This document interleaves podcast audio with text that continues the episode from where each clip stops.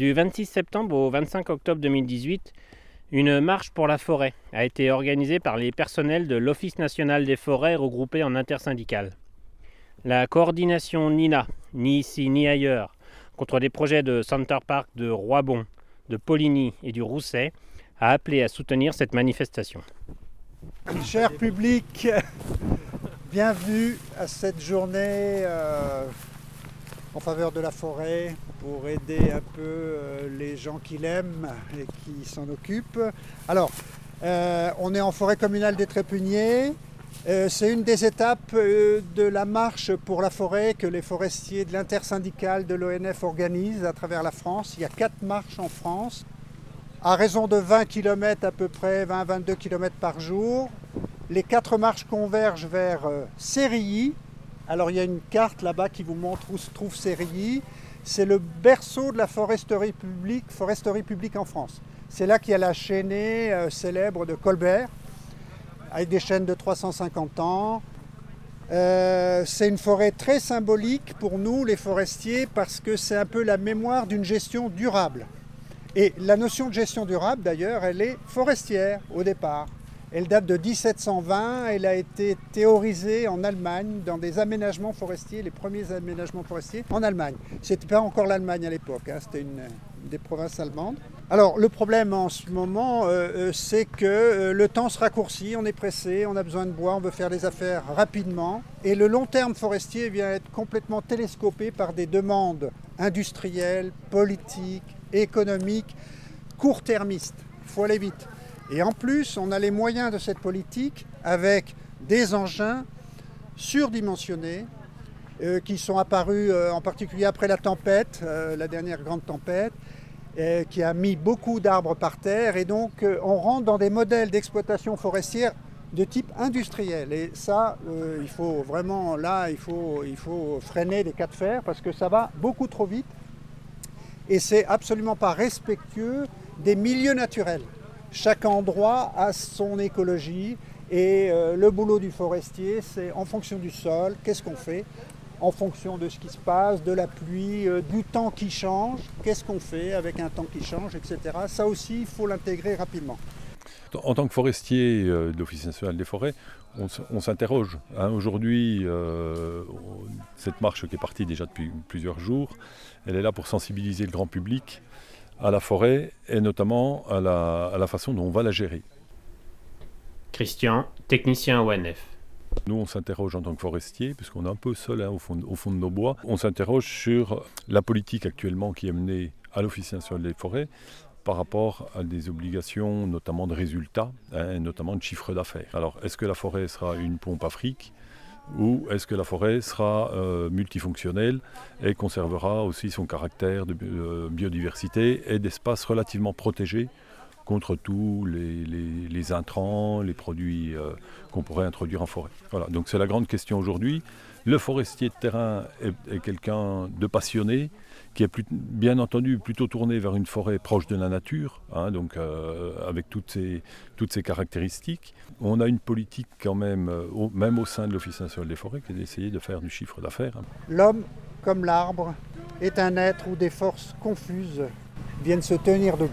Gaston Bachelard, bourguignon d'origine, Jacques Morel, euh, donc nous, euh, on, est le premier, euh, premier échelon, on est les, forestiers de terrain, donc on, est, on nous appelle les techniciens forestiers maintenant, mais on est les gardes, les anciens gardes forestiers, voilà pour les gens.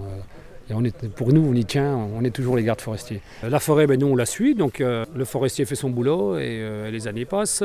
Par contre, on commence à avoir des petits soucis d'effectifs, c'est pour ça qu'il y a cette marche des forestiers parce que les postes sont supprimés d'année en année et on a de plus en plus grand et on n'arrive plus à répondre euh, aux besoins des communes, etc. Quoi. Pour une cause euh, certainement budgétaire, mais qui nous, qui nous échappe un peu parce que notre rôle est quand même, euh, on juge que notre rôle est nécessaire pour les générations futures. Donc, notre, inquiétude est à ce stade-là. Le gouvernement veut encore, projette encore des suppressions de postes assez massives. Quoi. Voilà, c'est ce qui nous inquiète carrément. Quoi. Il parlait de 1000-1200 postes de forestiers en moins d'ici 2025 sur, euh, sur environ 8000 euh, on doit être 8600, un truc comme ça dans, la maison. Alors ça c'est énorme, quoi. Hein. Donc on ne sait pas comment on va fonctionner à l'avenir. S'il y, a moins de forestiers pour visiter hein, pour euh, surveiller les coupes, etc. Il pourrait très bien y avoir des gens qui, vont trop loin, euh, qui viennent euh, avec des engins très lourds quand le sol, quand le sol est fragile, qu'il n'y a plus. Si personne n'est là pour les mettre dehors ou leur dire attention, il faut passer là, là, sans surveillance, on ne peut pas laisser les clés de la maison comme ça. on a des entrepreneurs très très euh, consciencieux qui s'en vont d'eux-mêmes. Il n'y a pas de problème, hein, comme, comme partout, il y a des gens bien, très bien. Puis il y a d'autres personnes euh, qui ont moins de connaissances, qui, qui vont un peu euh, saccager le milieu. Quoi, voilà. On a un regard, on n'est pas que des gens inquiets, puisqu'on est, on les premiers acteurs. Tant qu'il y a des forestiers qui connaissent bien leur boulot, qui gardent bien le contact avec, les communes, parce qu'en général, en Franche-Comté, à part les forêts domaniales d'État, nos, interlocuteurs, c'est les propriétaires, c'est les, communes forestières. Et nous, ça nous plaît bien, ça. Il y a, un grand message à passer avec eux et, souvent on travaille bien avec eux. ils savent la richesse de leur forêt, etc. Donc il y a des aménagements forestiers qui cadrent tout ça. Donc tant qu'on ne déborde pas de, ce cadre-là, euh, bon, ça, ça, se passe relativement bien. Par contre, il y a des inquiétudes, euh, il y a des changements, euh, des changements incessants vis-à-vis de. C'est vrai que l'industrialisation, la mécanisation qui commence à devenir plus lourde, etc., nous inquiète un petit peu. Le temps des végétaux se résout à leur espace l'espace qu'ils occupent peu à peu, remplissant un canevas sans doute à jamais déterminé. Lorsque c'est fini, alors la lassitude les prend. Et c'est le drame d'une certaine saison. Comme le développement de cristaux, une volonté de formation et une impossibilité de se former autrement que d'une manière. C'est Francis Ponche dans le parti pris des choses. L'ONF est financé en grande partie par la vente des bois, un pourcentage de la vente des bois. Donc la tentation, c'est de dire bah, il faut couper plus, il faut avoir des forêts beaucoup plus productives et euh, délaisser un peu le, caractère de biodiversité qu'on y trouve. L'Office national des forêts gère les forêts publiques, hein, donc euh, des forêts communales, hein, donc qui appartiennent aux, aux petites communes. Hein, euh, en Franche-Comté, là on est en Franche-Comté, pratiquement toutes les communes ont de la forêt communale, c'est pas, ce qui n'est pas le cas à travers toute la France. Hein.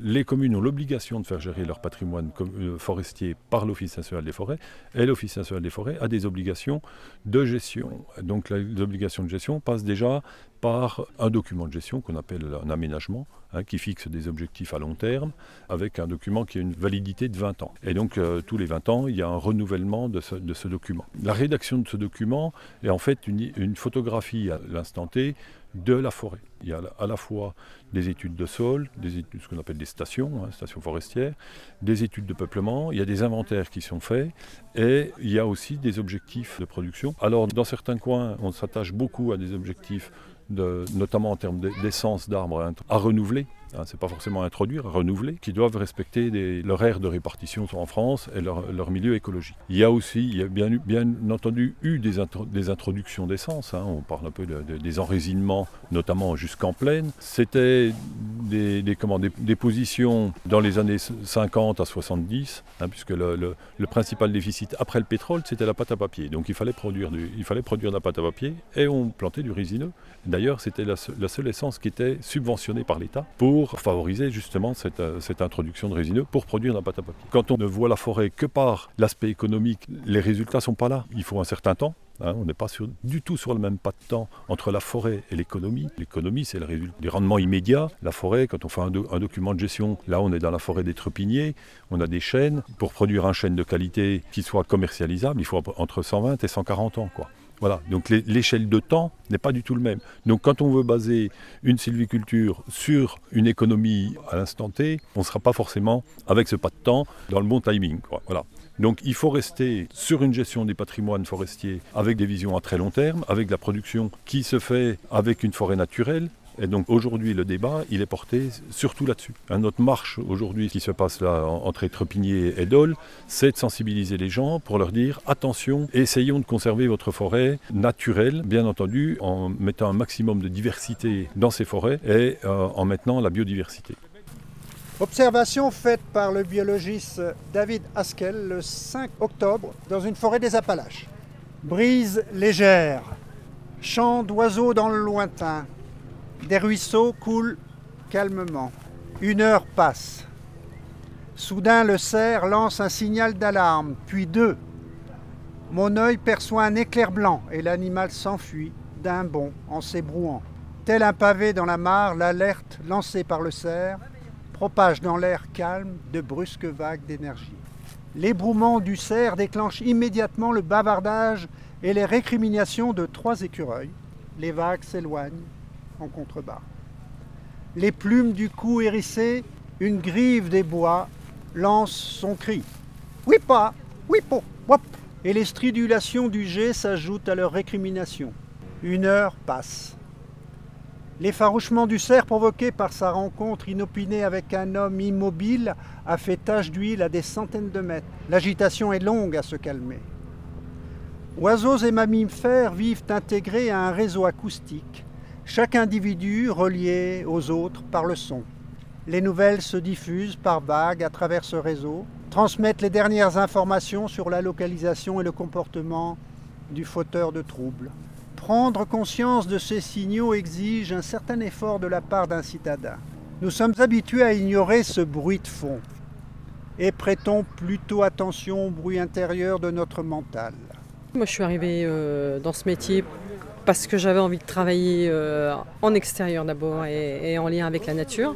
Comme j'avais un oncle en particulier qui m'a donné le goût de, de ces balades en forêt, euh, et qui m'a appris, je veux dire, euh, à reconnaître les, essences d'arbres. euh, bah, du coup, ce travail il s'est imposé de lui-même. Et pourquoi l'ONF bah, Parce que c'est plus facile de rentrer à l'ONF que, dans la forêt privée. Et du coup, ben, euh, je suis devenue fonctionnaire pour pouvoir être forestière. Et pas l'inverse, j'insiste. Pour moi, c'est un espace de liberté, c'est gérer, mon temps euh, comme je l'entends, euh, comme ce qu'ont fait des générations derrière moi. Et je trouve que c'est génial. C'est le métier, euh, c'est le plus beau métier du monde, c'est clair. Quoi. Pour encore quelques temps. Le constat, ben, c'est qu'on s'achemine vers de la forêt productiviste comme ça se passe dans l'agriculture. Ça, c'est une évidence. hein. Et puis, je pense que ça va aller en s'in- en s'intensifiant. Si les, si les gens ne prennent pas la mesure des choses et s'ils laissent faire, quoi, ça c'est clair. Je veux dire, et pourtant, on ne peut pas, pas dire qu'ils n'auront pas été prévenus parce que nous, on, fait ce qu'il faut. Quoi. Je veux dire, euh, on saisit toutes les opportunités pour euh, informer. En tout cas, moi, je le fais. Je suis élue en plus dans ma commune, donc je sais que j'insiste là-dessus aussi. euh. Mais c'est vrai que moi, j'insiste sur le fait que la forêt, c'est un patrimoine avant d'être une tirelire. Et que donc on la préserve parce que les fruits qu'on tire aujourd'hui de ce qu'on a aujourd'hui, nous, enfin, à l'échelle de ma commune, c'est parce que d'autres euh, ont fait le travail à- avant. Quoi. Et, qu'il faut continuer à, fonctionner de la même façon pour ceux qui vont arriver après nous. Voilà. Ben, les revendications, c'est euh, c'est avant tout pour la, chute drastique des, postes. Quoi, hein. Euh, Là, ce qui est assez remarquable, c'est qu'il y a les 7 ou 8 syndicats, euh, à part peut-être un. Bon, sans, sans citer nom, la majorité des syndicats étaient d'accord pour faire ce mouvement-là. Donc, euh, comme ça, au moins, il n'y a, pas- de souci de, de, de chapelle, comme on dit. hein. Moi, je n'étais pas syndiqué dans l'âme, par contre, euh, il y a quelques années. Et on s'apercevait bien que la direction, le, commerce du bois, etc., euh, ben, la forêt quand même était, était malmenée et qu'il faut, il faut bien se comporter quoi, vis-à-vis d'elle. Quoi. Les valeurs portées par le syndicat m'ont vraiment touché parce que c'est c'est les valeurs que nous, euh, nous on porte. Quoi. Le respect de la forêt, euh, couper du bois, oui, mais pas n'importe comment. euh, le respect des sols pour le, pour le futur, hein, puisque c'est vraiment l'épiderme de la forêt, hein, le, sol. La particularité quand même de la forêt, c'est, bon, il y a tout ce qu'on voit, tout ce qui est aérien, mais le plus important, c'est tout ce qui est en dessous, hein, c'est-à-dire c'est les, c'est les sols. Hein, un sol forestier, si vous passez des engins, là on est sur des sols euh, argilo-limoneux, hein, sur la, partie là, si vous passez des engins, le tassement des sols est terrible, terrible, terrible, et vous pouvez euh, pratiquement rendre mort un sol. Et la richesse de la forêt, c'est son sol. Hein, c'est pas forcément que ce qu'il y a, au-dessus, mais c'est son sol. Donc si on les matraque, si on fait des coupes trop violentes, si on ne régule pas aussi les engins qui entrent en forêt, c'est-à-dire le, tonnage des engins qui rentrent en forêt, si on ne les cantonne pas sur des zones bien précises, qu'on appelle nous un peu des, des pistes de débardage et tout ça, si on n'est pas vigilant par rapport à ça, on peut massacrer les sols. Comme en agriculture, quand on fait du maïs et puis qu'on amène des engrais, qu'on amène des intrants et tout ça.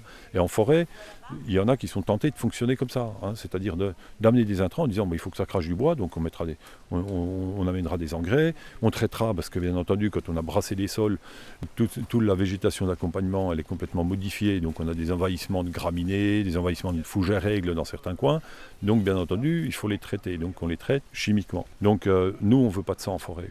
On n'en veut pas. Absolument pas.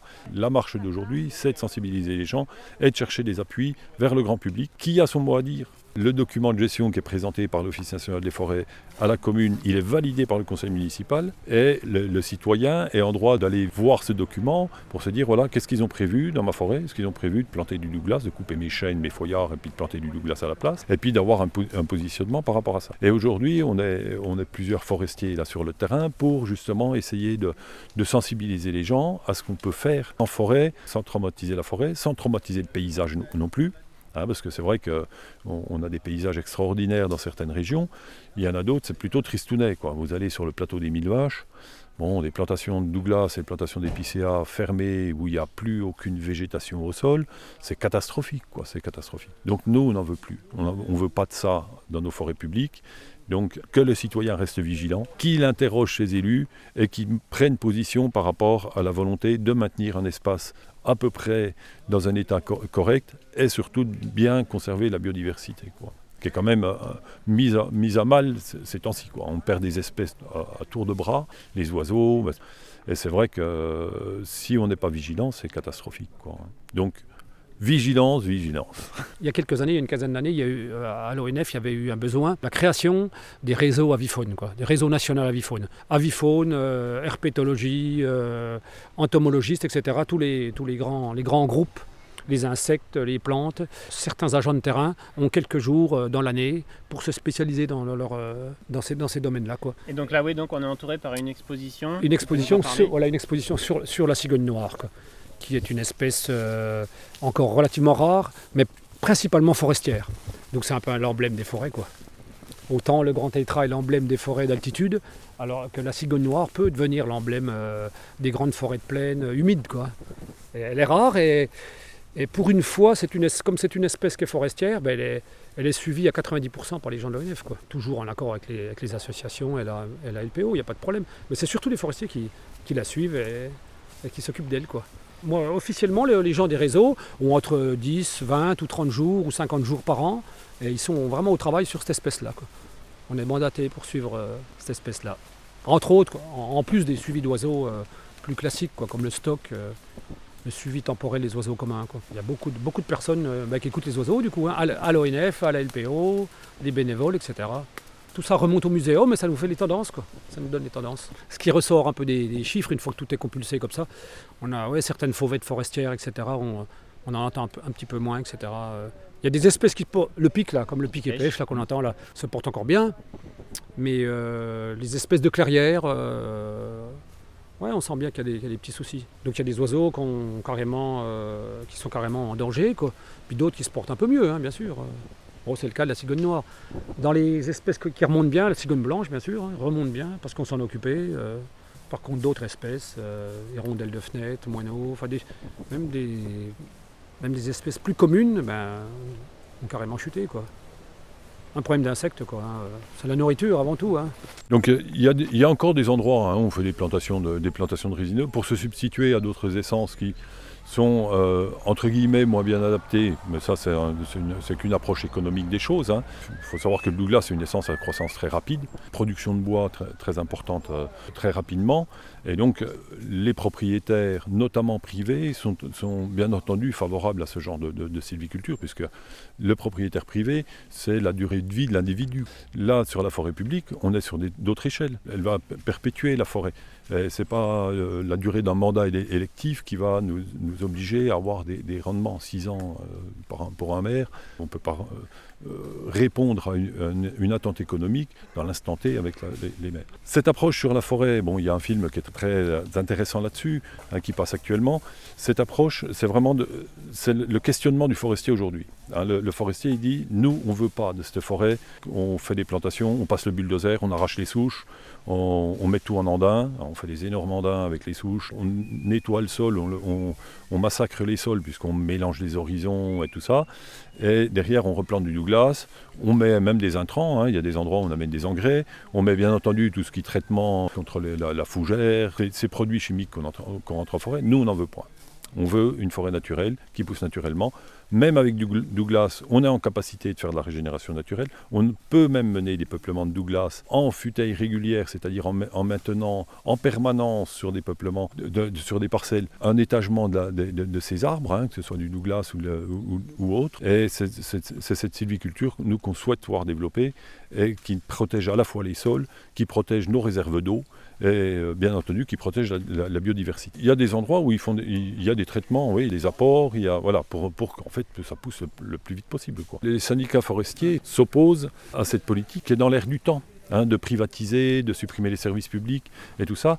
Et nous, là, on se dit que la garantie d'une forêt pérenne pour un travail à long terme, elle ne passe que par un, véritable service public, qui n'est pas une gestion privée. Le privé, bien entendu, il est dans la rentabilité. Dans le... Et aujourd'hui, le forestier, la rentabilité, quand on, place de l'argent en 140 ans, on peut s'interroger, quoi. Hein, sur un chêne, voilà, hein, vous plantez un chêne ou vous faites de la régénération naturelle, quand vous dites à, n'importe quel financier, en fait, vos billes, vous les récupérez dans 140 ans, il n'y a pas un qui, mettra un, un Il faut savoir ce qu'on veut. La forêt, elle produit du bois, on peut en exploiter du bois en forêt. Ce n'est pas dramatique pour le milieu, on peut le faire correctement. On peut valoriser aussi les produits qu'on y trouve en faisant de la vraie sylviculture, en gardant des mélanges d'essence, en gardant de la, biodiversité. On, a des forêts qui sont complètement équilibrées, qui rapportent de l'argent aux, collectivités. On n'est pas obligé de passer par de l'artificialisation pour essayer d'avoir un, revenu, un revenu correct. Tout à l'heure, tu me parlais de ProSilva. Est-ce que tu peux m'en redire un mot? C'est une association hein, de, forestiers qui existe hein, depuis déjà un certain temps, une, vingtaine d'années, où les forestiers, notamment privés, hein, qui, travaillent sur euh, une, sylviculture proche de la nature. Et donc l'intérêt, c'est vraiment de, prendre la forêt telle qu'elle est aujourd'hui et de dire comment je peux la valoriser sans, sans la traumatiser. donc il y, a, vraiment une sylviculture proche de la nature qui est très très intéressante. Hein, qui est très bon. J'ai participé à plusieurs, euh, plusieurs rencontres avec les, gens de ProSilva. On a beaucoup à apprendre, même en tant que forestier, vieux forestier même, sur le terrain. On a beaucoup à apprendre de, cette approche. Hein, c'est-à-dire pas de traumatisme, on regarde l'existant, on fait avec l'existant. Hein, et on valorise l'existant. on n'est pas en train de dire, bon ben voilà, ces arbres-là, il faut les remplacer, il faut mettre autre chose. Non, c'est une approche qui est complètement différente. Et ces forestiers-là travaillent sur de la forêt privée. Hein, c'est-à-dire qu'il y, a aussi des, propriétaires privés qui disent Moi, ma forêt, voilà, j'aimerais bien la valoriser avec ce que j'ai sur place. Hein, je ne suis pas obligé de l'artificialiser complètement. Valorisons ce, qui pousse. On peut faire la, forêt en valorisant ce qu'il y a sur le, terrain, en l'irrégularisant, c'est-à-dire que sans traumatisme de coupe rase, sans traumatisme de coupe définitive, hein, c'est-à-dire que on est en futaie régulière, et à un moment donné, quand on renouvelle la forêt, il faut passer par une phase où on a retiré tous les gros arbres. Hein, euh, que ce soit derrière avec une intervention pour la plantation ou que ce soit euh, une régénération naturelle. Le forestier de Prosilva, il dit non, on peut la renouveler sans traumatisme de coupe rase, de, traumatisme des sols, du paysage, euh, de, la, biodiversité et de l'ambiance forestière. Donc je trouve qu'il y a, a à apprendre, on a beaucoup beaucoup à apprendre de la forêt, du fonctionnement de l'arbre et du fonctionnement de ces écosystèmes. Comment on, travaille ces écosystèmes relativement fragiles qu'est la forêt et comment on, peut euh, économiquement faire fonctionner une forêt sans la traumatiser. Il y a certains coins, euh, toujours en accord avec les propriétaires, où, on substitue de nouveau le résineux par, du feuillu. Hein. Ouais, avec l'accord, on n'est pas des, on n'est pas des productivistes euh, effrénés sur le résineux. la croissance de, cet arbre, quand ils sont juvéniles, il faut un certain temps avant qu'ils produisent du bois, la, croissance est très très rapide dans les, premières années, et puis après elle va stagner, elle va stagner, elle va ralentir. La rentabilité économique, c'est de dire, bah, du moment où ça ralentit, il faut les couper. Et il y a une autre raison aussi, c'est que les industriels du bois ont transformé leur outil de transformation, les scieurs et tout ça, ils utilisent maintenant ce qu'on appelle les cantères, et ils ont besoin surtout de petits bois. C'est-à-dire que de, bois de diamètre euh, entre euh, les, plus petits qui sont sciés aujourd'hui, ils font à peu près 20 cm de diamètre, hein, c'est petit, et euh, au maximum jusqu'à 40, 45. Ils veulent les bois de 60, 70, 80 diamètres, ils n'en veulent plus. Parce qu'ils disent ces techniques de, transformation, elles sont beaucoup plus rapides. En, termes de débit, on débite plus rapidement. C'est pour ça qu'il y a une forte demande de petits bois. Donc si on répondait qu'aux transformateurs, on serait dans des cycles beaucoup plus courts de renouvellement de la forêt avec tout ce que ça peut induire comme euh, bah, tassement de sol, comme remise en cause de la biodiversité tout ça. Mais il y, a une demande de, l'industriel, c'est pour ça que dans, certaines régions, ils font des plantations, euh, voilà, 40 ans après, puis ils rasent tout, quoi. 30, hein, 40 ans après, ils rasent tout et ils replantent pour avoir une, une monospécifique, les diamètres, tous les mêmes diamètres, pour des outils de transformation qui leur permettent d'avoir des rentabilités beaucoup plus importantes et de faire beaucoup plus rapide. Donc là, bien entendu, dans ces peuplements-là, on a une régularité très forte, sur des petits diamètres, on mécanise tout. Hein, c'est-à-dire qu'il n'y a plus de bûcherons avec la tronçonneuse. C'est des abatteuses qui passent, qui ont un rendement euh, sur des coupes rases, ils font 200 euh, mètres cubes par jour. Hein. Un bûcheron, il en fait 10, il en fait 10 15, allez, 20, 20 mètres cubes par jour, 25. Voilà, la batteuse, elle en fait beaucoup plus. Derrière, on passe un porteur. Donc c'est débité en fonction des besoins qu'ils ont dans l'industrie de transformation. En général, c'est du, 4 mètres, du 5 mètres, du 6 mètres. Des gros porteurs passent derrière, ils chargent ça et ils font des piles le long des routes forestières pour les charger. C'est pour ça qu'on voit souvent Maintenant, euh, dans certaines régions, des grandes piles de bois, donc une partie pour la transformation euh, en bois de, construction, et puis l'autre partie euh, pour faire du panneau de particules ou de la papeterie quand il s'agit de résineux blanc. C'est une forte demande des, industriels qui ont énormément mécanisé leurs, outils de transformation, ce qui est une bonne chose. Hein, voilà. Par contre, ils, voudraient que la forêt s'adapte, s'adapte plus aux demandes de l'industriel donc c'est tout le débat aussi qu'on a aujourd'hui. Il y a à la fois la, rentabilité du propriétaire et puis à la fois l'adaptation de la forêt à l'industriel de transformation. Donc euh, la, question est entière et la forêt là au milieu, comment on la gère? Voilà. Alors SOS Forêt, c'est un collectif qui est né en 2014 et qui est parti du fait que beaucoup d'agents de l'ONF, notamment, se sont rendus compte que les impacts de la politique forestière sur la forêt étaient catastrophiques et ont voulu monter en parallèle des syndicats forestiers un collectif ouvert à tout le monde parce qu'on se rendait compte que les problématiques forestières sont souvent bien connues des milieux forestiers bien souvent même des associations écologiques qui font des attaques contre les politiques forestières ou quoi, étant donné qu'elles ne connaissent pas le concept de la sylviculture, on a pensé que c'était une bonne chose d'avoir des forestiers qui se battent contre les politiques forestières mises en place. Donc de là est né ce collectif qui, à la base, au niveau national, a regroupé euh, des dizaines d'associations, dont les Amis de la Terre, dont France Nature Environnement, des syndicats forestiers, euh, il y a même Greenpeace à la base dans le collectif national. À partir de là, euh, les politiques forestières nationales continuent à considérer la forêt comme une usine à bois, comme euh, une ressource minière. Et de là se développent des branches locales. Donc moi, je suis responsable de la branche Franche-Comté de SOS Forêt. Alors pour l'instant, on essaye surtout de mobiliser parce que c'est pas évident. On n'a pas voulu se monter en association pour être un peu dans un flou. Une association, il y a toujours un responsable qui est attaquable en propre. Donc on préfère rester dans un flou. Et la difficulté, c'est de mobiliser parce que les gens aiment la forêt, mais avoir une dynamique réelle de groupe pour réussir à faire pression sur l'État, qui est surtout actuellement est un vrai bulldozer. Euh, c'est très difficile, donc c'est surtout ça la difficulté. Donc là, au niveau Franche-Comté, on a commencé par écrire des textes qu'on a voulu assez simples pour les diffuser au plus large, pour expliquer ce qui était en train de se passer. La grosse problématique en Franche-Comté aujourd'hui, c'est le plan régional forêt-bois. Donc il y a un plan national forêt-bois qui prévoit d'augmenter les volumes, hein, bien sûr. Et la première grosse région qui fait la déclinaison régionale, c'est la région Bourgogne-Franche-Comté. Donc c'est en discussion, on a fait une manif là-dessus il y a plusieurs mois et en, gros ce plan régional prévoit simplement d'augmenter les volumes récoltés de plus d'un million de mètres cubes par an pour la région Bourgogne-Franche-Comté, ce qui passe forcément par des coupes et des transformations de peuplement mélangés en monoculture.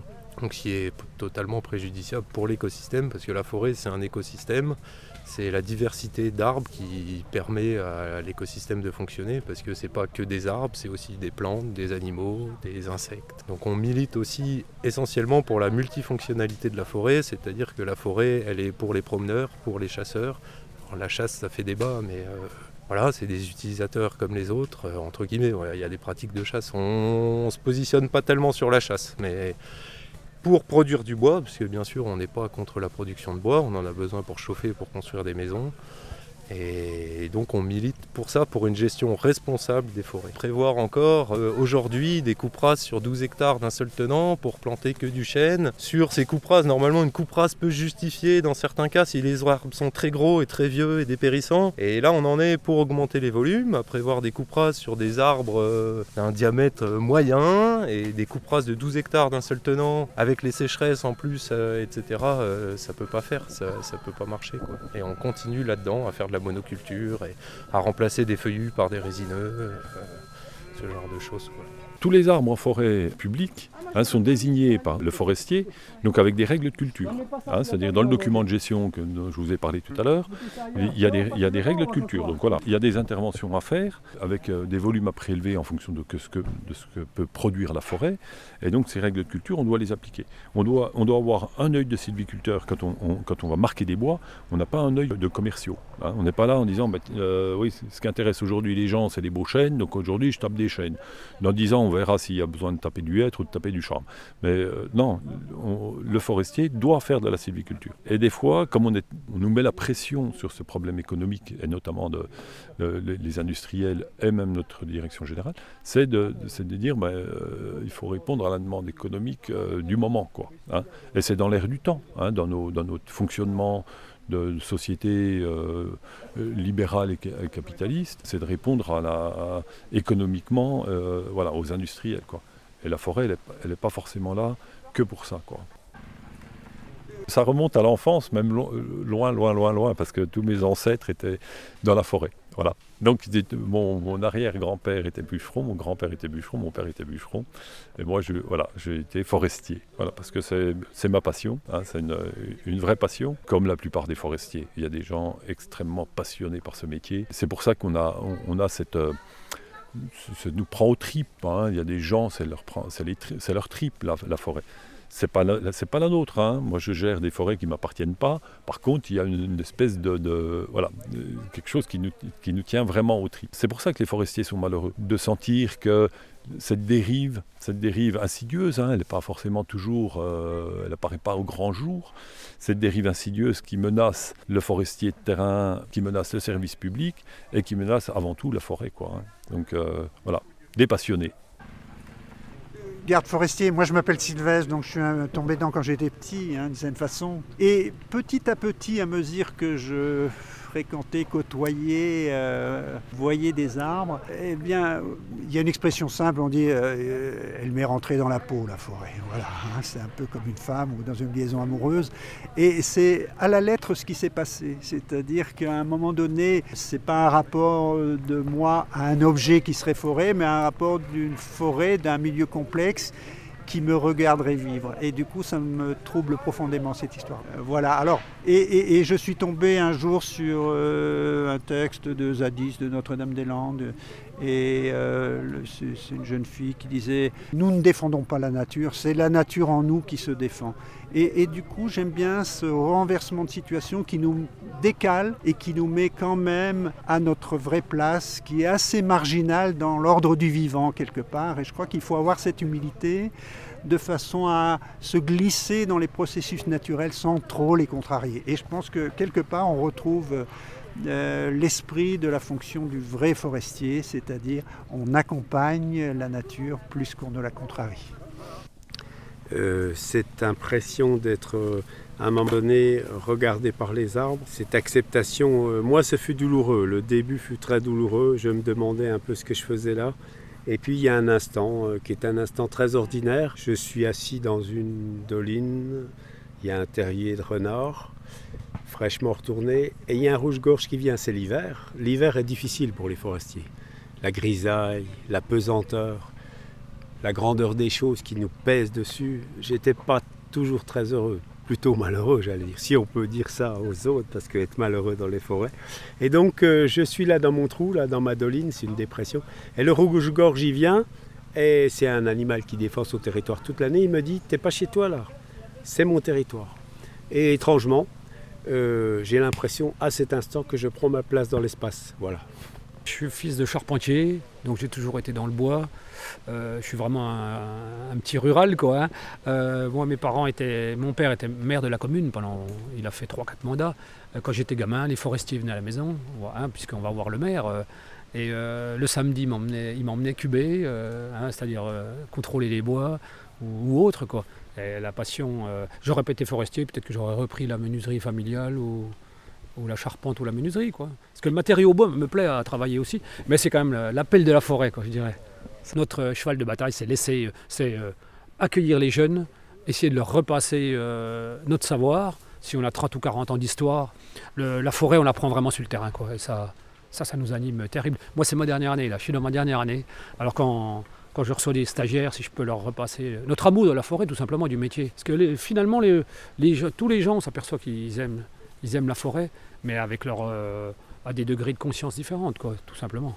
Mais quand on y vit dedans, c'est. Pour moi, l'humanité, on vient, on vient de la forêt, on ne peut pas s'en passer. Si on, euh, c'est sûr qu'à l'avenir, on aura des soucis. On ne peut pas vivre en, ville à 100%. Euh, d'ailleurs, il y a beaucoup de personnes de la ville hein, qui, qui, sortent et puis qui viennent, qui viennent en forêt. Pas toujours avec des bonnes connaissances et des bonnes pratiques, mais c'est un lien. N'y a pas d'humanité sans forêt. Quoi. On en vient là. Hein. Avant qu'il y ait les premiers déboiseurs pour faire de l'agriculture, euh, on était tous euh, issus de la forêt. Et, moi, c'est ma respiration. Quoi. Hein. Y a pas de... On ne s'en lasse jamais, jamais, jamais. Voilà. C'est quelque chose. Quoi. Hein. Alors, euh, ouais, n'hésitez pas à vous renseigner et à nous faire confiance. Quoi. Tout en gardant l'esprit critique, parce qu'il faut. Voilà.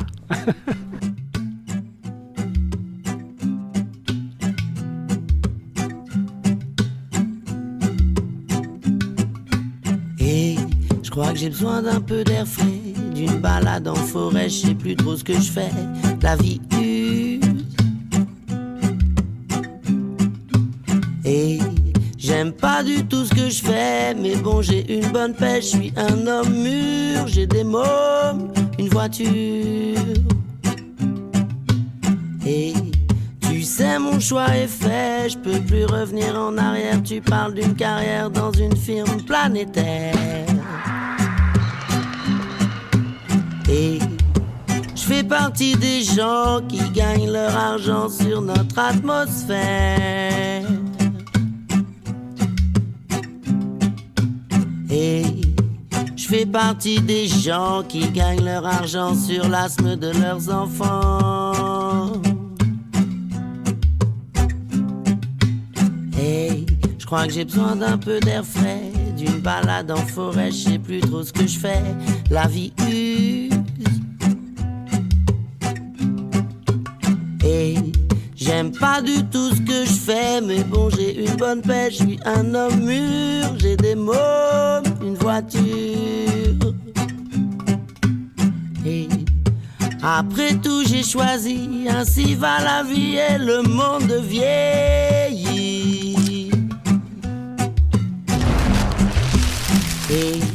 Dans trois ans, c'est la retraite, je sauverai pas la planète, je vais pas me prendre la tête, non pas me prendre la tête, non, non. je fais partie des gens qui vous laissent un futur avec emmerdement et tonne bordure.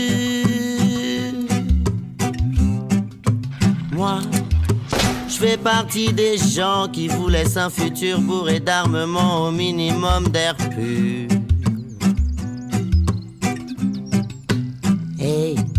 faut pas compter sur moi, j'ai raté ma jeunesse, je profiterai de la vieillesse.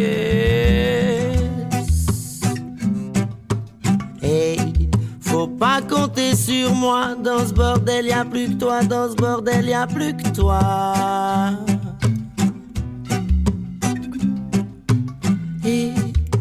Toi t'es celui qui rêve, je t'envie, j'en crève que ma vie est triste, que la vie est triste.